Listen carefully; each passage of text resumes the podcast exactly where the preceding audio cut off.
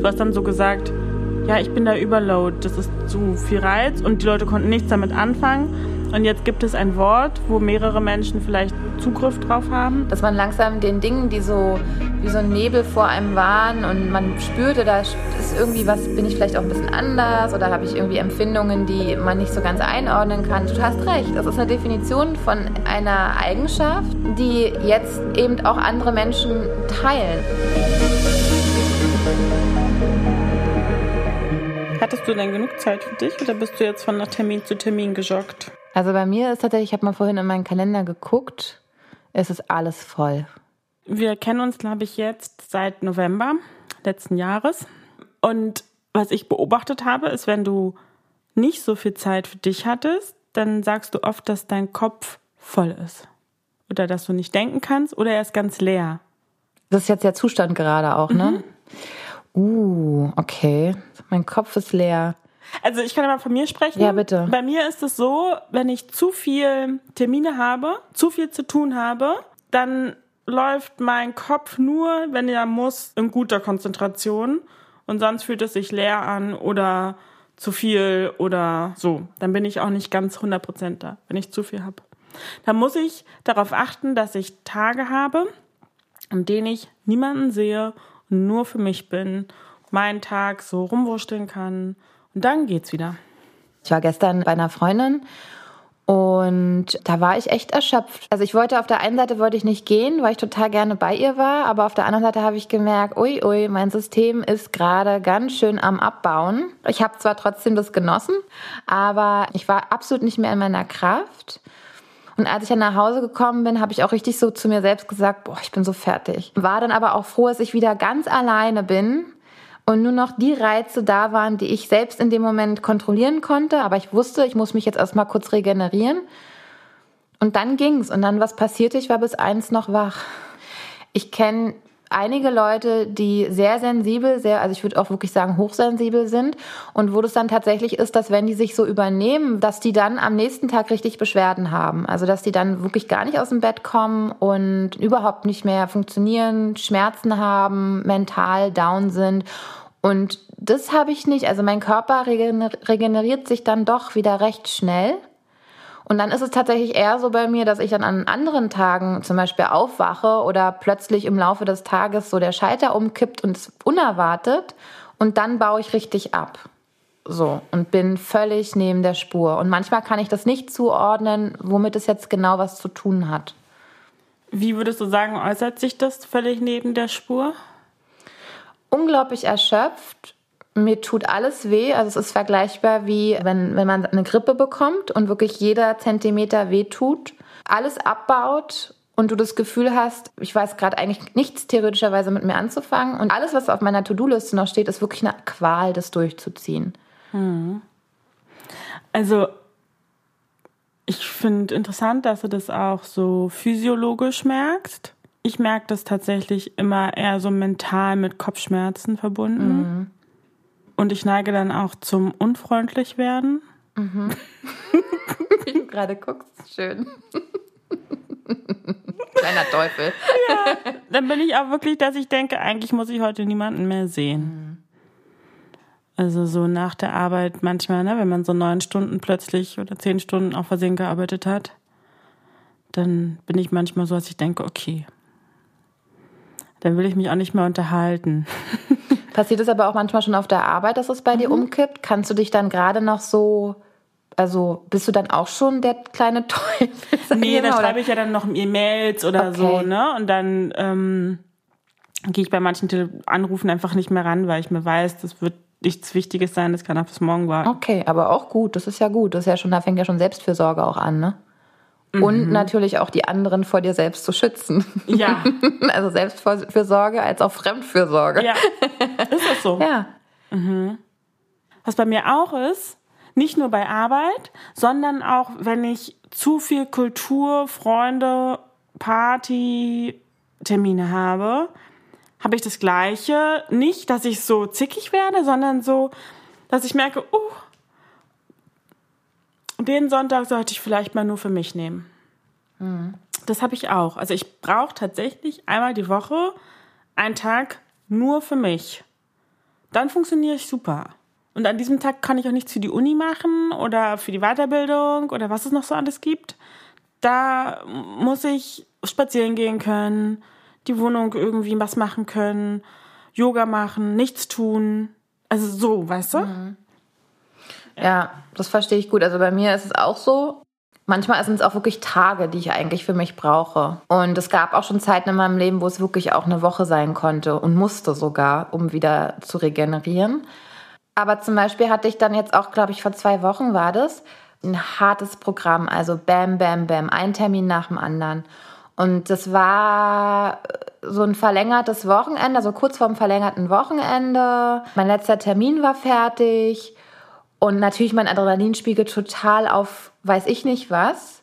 Und ich habe mich so gefreut auf den freien Abend dann und habe mir auch schon vorgenommen, diesen ersten freien Tag, am nächsten Tag ziehe ich mich komplett raus. Und was passierte dann? Mein letzter Termin war fertig und ich dachte so, nö, jetzt muss ich heute Abend noch irgendwie weggehen. Hab eine Freundin gefragt und als ich die Nachricht abgeschickt habe, habe ich mir so sehr gewünscht, dass sie eigentlich keine Zeit hat. Nach einer Stunde habe ich eine Antwort von ihr bekommen und sie hat abgesagt. Und ich war so froh. Aber in dieser einen Stunde war so wirklich so wie zwei Anteile in mir.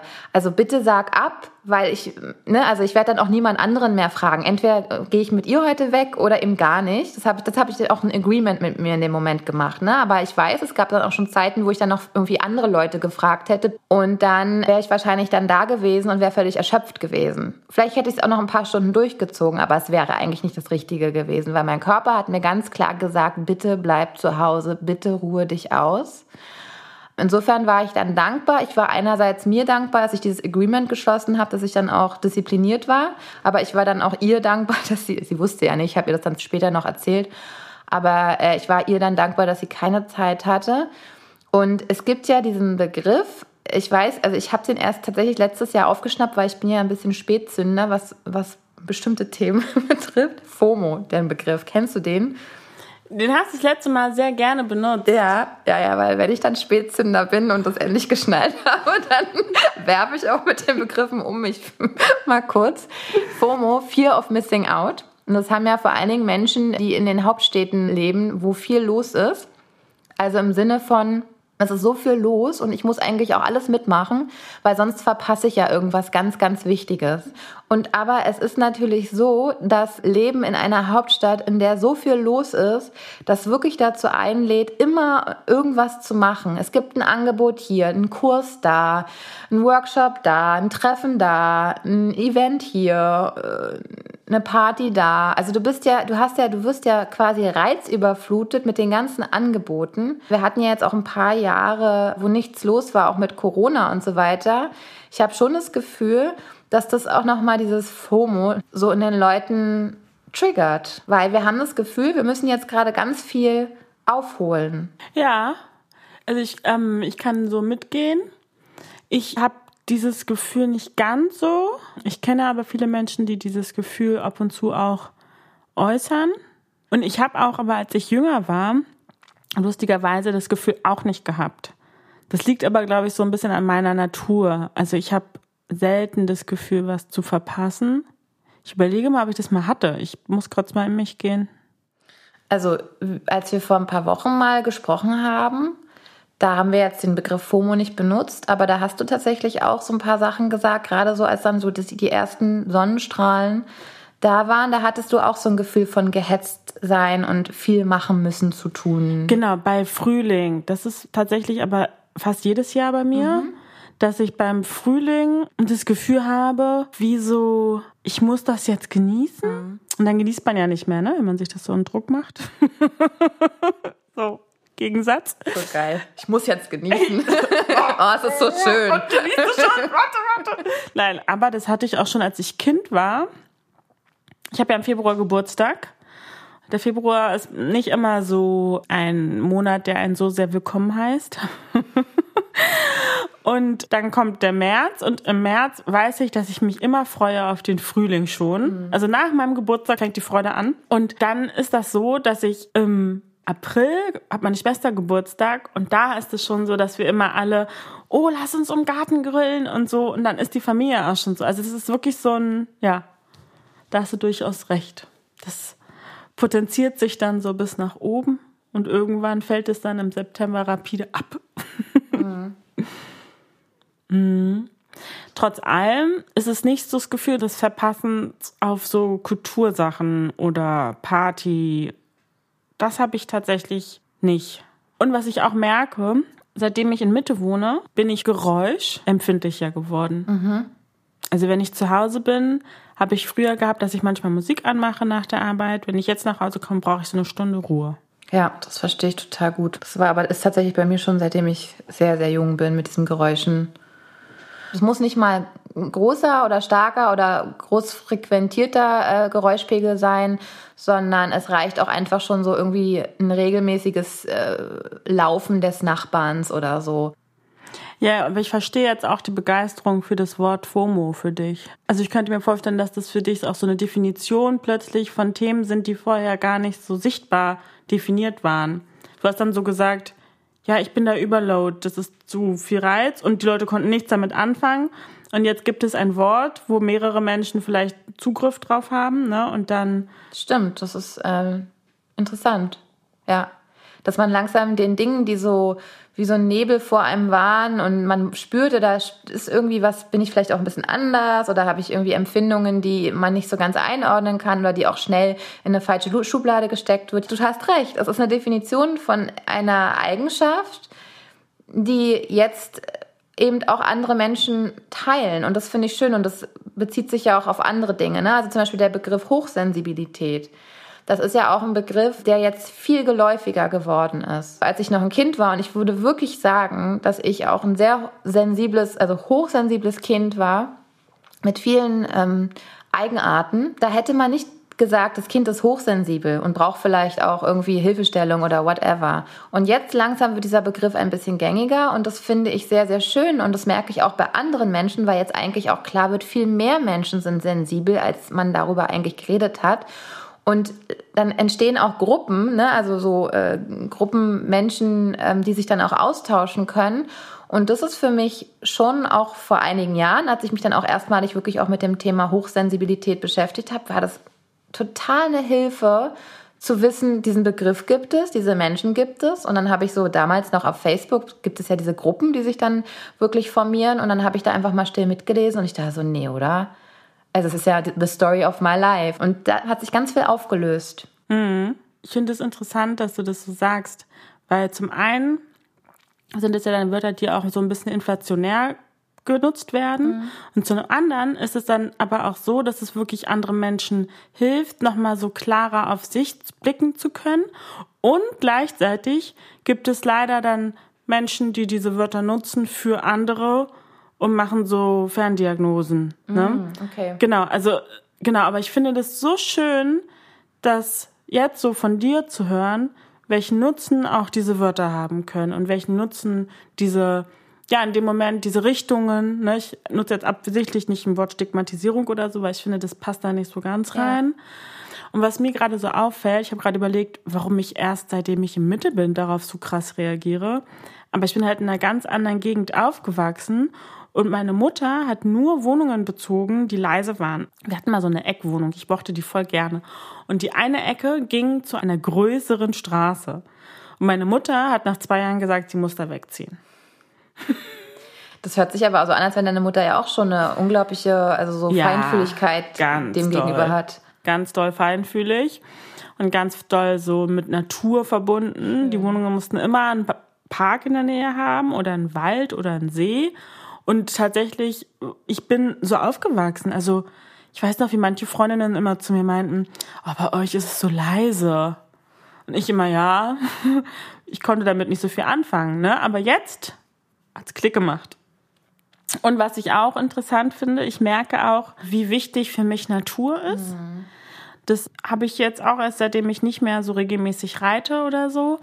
Früher war ich ja regelmäßig auf dem Reiterhof und dann ist man ausgeritten und dann war man immer in der Natur. Mhm. Oder da, wo ich auch aufgewachsen bin, da war immer Natur. Und jetzt muss ich gezielt zur Natur laufen, wenn ich laufen möchte. Und die Parks sind schon Parks, aber abgeflachter von dem Naturgehalt, den ich sonst gewohnt bin. Und ich bin mal gespannt, ob das wirklich für mich reicht an Natur mhm. oder ob ich mir dann ein bis zweimal im Monat Tage nehmen muss, wo ich wieder so ganz rausfahre. Um auch, also diese Natur, ne, die hat diese Ruhe und diese Ruhe, die in der Natur liegt, ist für mich so eine sehr energiegebende Ruhe. Und wenn ich jetzt aber einfach nur Ruhe habe zu Hause, ist es eine andere Ruhe. Mhm. Und die Luft auch, die ich hier habe in der Stadt, ist halt eine Luft. Und im Wald auch diese ganzen Gerüche, das ähm, tut mir total gut. Und für die Augen merke ich auch, dieses, dieses Sehen von den Bäumen, das ist einfach beruhigend. Und dann schaffe ich wieder zwei, drei Wochen ein bisschen mit mehr Buff und dann brauche ich wieder Ruhe. Ich muss eine Anekdote erzählen. Bis heute denke ich, krass. Aber ja, ich musste es akzeptieren. Ich war verreist mit einem Ex-Freund von mir. Wir waren in Marseille. Und ich habe immer gedacht, oh geil, lass mal durch die schönen Gassen laufen und so. Und dann haben wir uns aber immer die Tage so ein bisschen aufgeteilt. Ne? Einen Tag konnte ich planen, einen Tag konnte er planen. In Düsseldorf habe ich schon manchmal gedacht, hä, er geht manchmal an so merkwürdigen Orten spazieren, aber gut. Jetzt bin ich ja mal gespannt.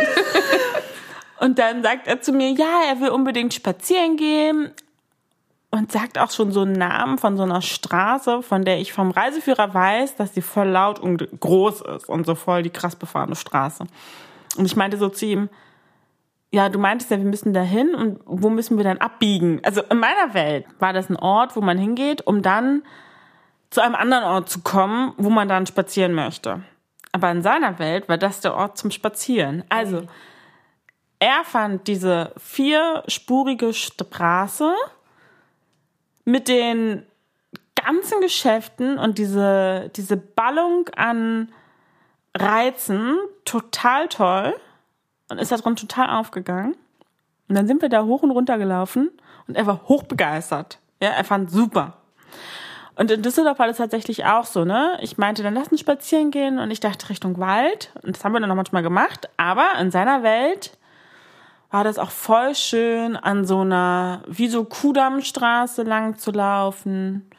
Und das fand er super. Mhm. Also es gibt tatsächlich Menschen, die das toll finden. Gerade wenn man in einer Partnerschaft dann auch ist mit so zwei sehr unterschiedlichen Charakteren. Das hatte ich nämlich witzigerweise gerade erst vor ein paar Tagen. Eine Freundin, die auch auf jeden Fall hochsensibel ist, datet gerade äh, einen, der absolut überhaupt nicht hochsensibel ist. Und sie hat sich dann auch die Frage gestellt, ob es überhaupt dann das Richtige für sie ist. Also überhaupt sowieso jetzt gerade, weil sie auch gerade in so einer Transformationsphase ist.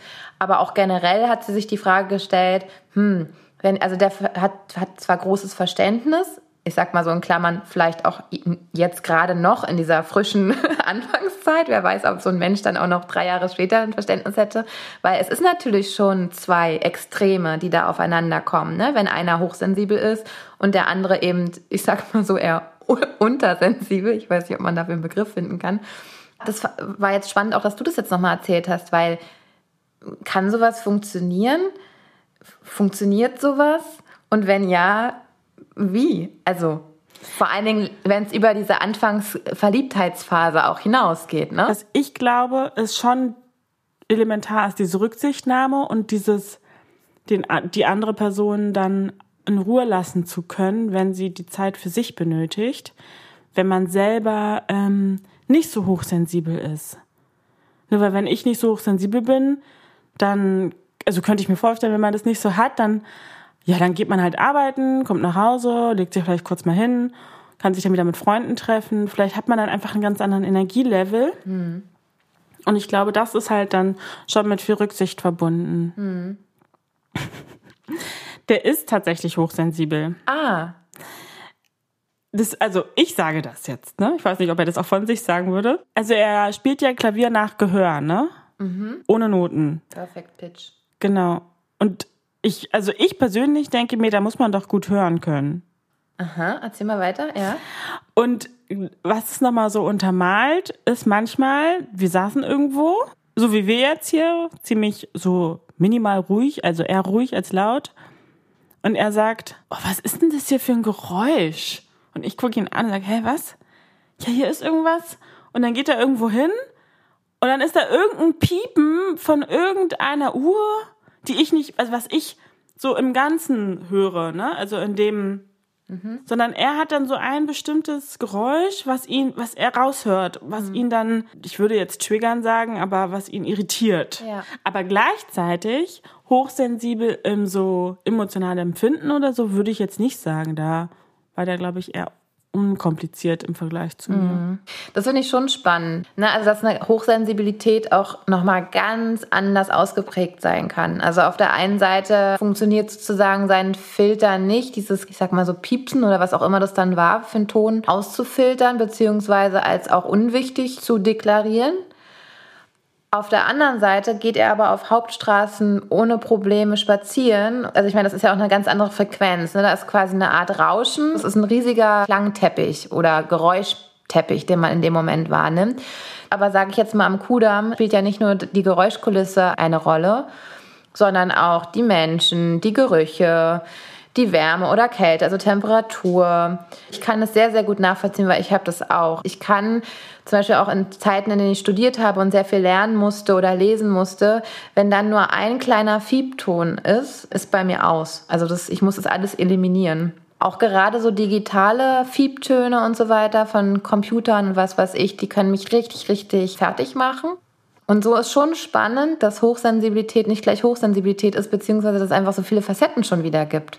Ich kenne auch viele Menschen, mit denen ich dann in Austausch gegangen bin und als sie dann auch von ihrer Hochsensibilität gesprochen haben und dann auch merken, ah, sie sind gar nicht so alleine. Manchmal entwickelt sich Hochsensibilität erst im Laufe des Lebens aufgrund verschiedener Faktoren, aber manche Menschen kommen damit auf die Welt. Und eine Freundin von mir, die ähm, auch hochsensibel ist und in ihrer Familie im Grunde genommen das schwarze Schaf mit ihrer Hochsensibilität, also die einzige Person ist, hatte letztens ein Gespräch mit ihrer Mutter und die Mutter sagt zu ihr, ähm, naja, meine Mutter hatte das auch. Ich glaube, ich sehe da die Zusammenhänge. Also sprich, die Hochsensibilität hat einmal, äh, ne, wie sagt man? Eine Generation übersprungen. So ist es ja oft, auch mit Traumata sagt man das ja sogar. Ja, hm. also da sieht man, es ist einfach schon genetisch veranlagt beispielsweise. Und da hm. würde ich jetzt bei mir auch tatsächlich von ausgehen. Hm. Ähm, aber es wurde vielleicht verstärkt durch bestimmte Ereignisse in meinem Leben. Mhm. Ja, guter? Ne? Punkt. Und mhm. vor allen Dingen, ähm, wenn man in einem Umfeld aufwächst und das Umfeld kann nicht so richtig damit umgehen, bekommt man ja auch nicht die Tools und Techniken in die Hand gelegt, mit denen man dann arbeiten kann, um vielleicht diese Hochsensibilität ein bisschen zu entschärfen. Mhm. Ja, finde ich auch so. Insofern geht damit natürlich jeder ein bisschen anders um und vielleicht sogar ein Mensch, der hochsensibel ist, hat eine ganz andere Widerstandskraft, weil er bestimmte Techniken hat. Also es geht mir ja jetzt auch so, umso älter ich werde, umso besser kann ich mit dieser ganzen Sache umgehen und umso schneller kann ich mich auch wieder erden und umso schneller kann ich, wie zum Beispiel an diesem jenen Mittwoch, von dem ich gesprochen habe, zwar war dann nochmal so der alte Anteil, der unbedingt Action wollte oder der Anteil, der jetzt unbedingt noch was unternehmen wollte, der dann auch diese Nachricht zu dieser Freundin geschickt hat, hey, hast du Lust heute mit mir dahin zu gehen? Aber ein anderer Anteil, der eigentlich auch schon viel bewusster in dem Moment war, sagte so zu mir, nee, nee, lass mal ausruhen.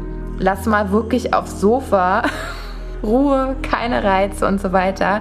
Und dann hat das Schicksal natürlich super gut mitgespielt. Und dann habe ich es auch dabei belassen, weil ich wusste, mein Systembau hat Ruhe. Und ich glaube, das ist so ein bisschen auch die Essenz des Ganzen oder vielleicht auch die Message. Es ist ja auch eine Diskrepanz. Der eine Anteil will raus ins Leben, will erleben, denkt auch, oh, ich habe noch genug Energie und so weiter. Und der andere Anteil weiß, nee, es ist gerade nicht mehr drin. Ruh dich aus.